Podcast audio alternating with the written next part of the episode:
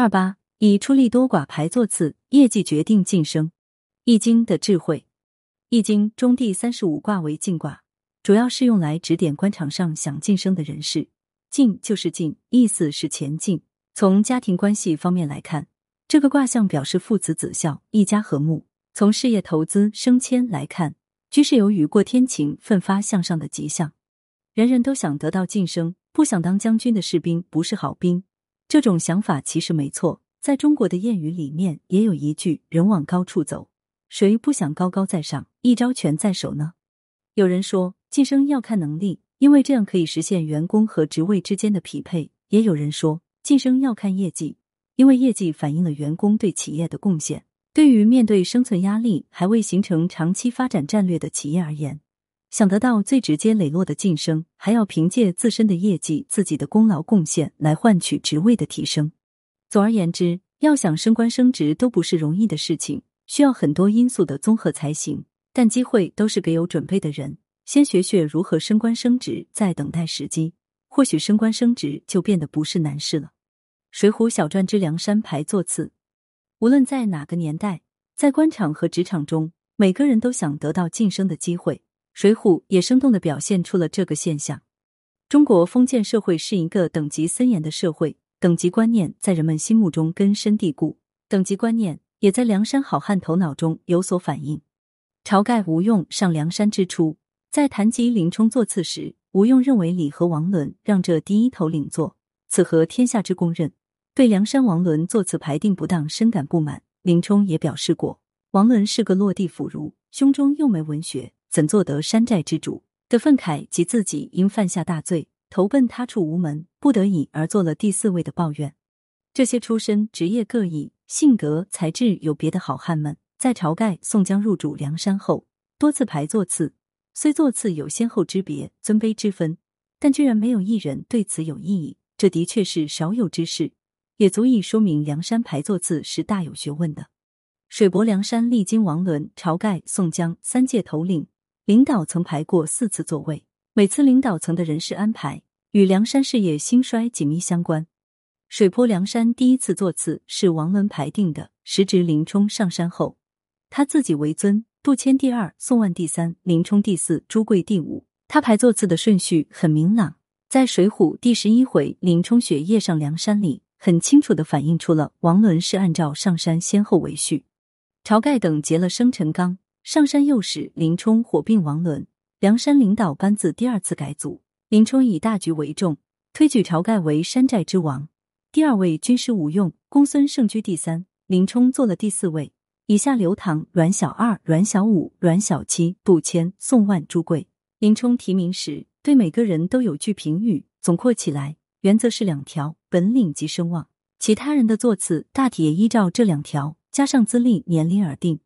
第三次领导班子的调整最复杂，这次排座次是在打吴维军、宋江等上山聚义之后，此时新老头领已增至四十人。依据晁盖、吴用等七人的意见，当初若不是贤弟丹娜血海般干系，救得我等七人性命上山，如何有今日之众？你正是山寨真主，你不做谁做？宋江做了第二把交椅。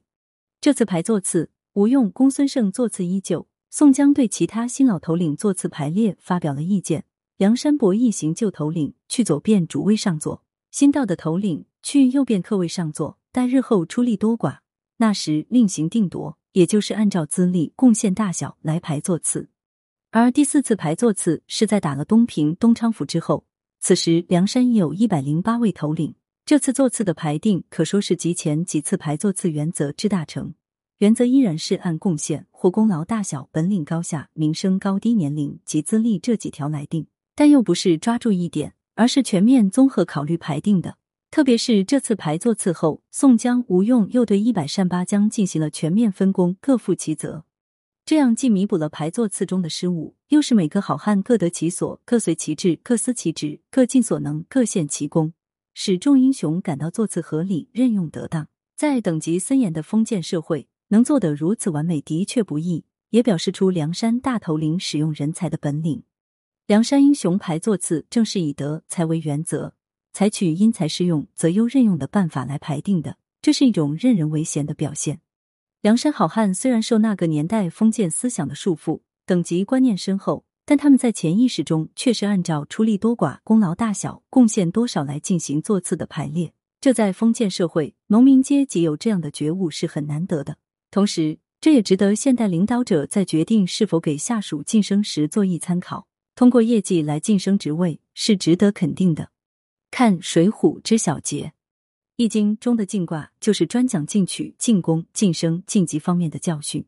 进卦的总原则，我们可以用现代的话来说，那就是升职很容易，关键在于如何增加上司的奖励。梁山一零八将经过了多次的排序，最后也都注重资历和贡献，凭借着对梁山的功劳来排列英雄的座次。这种方式很公平，换得人心，并且备受支持的。而在现代管理机制下，通过业绩来得到晋升是大多数公司考核的标准，因此要懂得一些让领导青睐的小技巧，帮助自己晋升。一要引起领导的关注，这就要求你一定要有点真本事，能够取得成功，获得领导的赞赏。这不仅是一种激励，也是一种赏识。不断的被赏识，自然能够不断的升迁晋级。二要不断的努力，不断的付出，即使很小的努力，也一定要被领导看见。因为默默无闻已经不是成功的必经之路了，只有不断被发现，才能不断被赞赏。三与之辅助的当然是一些小动作，明白你的领导吃的是哪一套就好办了。不管你是走门路送礼品，还是像及时雨那样总是在领导需要人的适合出现，领导交代的任务一定要用心去琢磨，勤快去办理。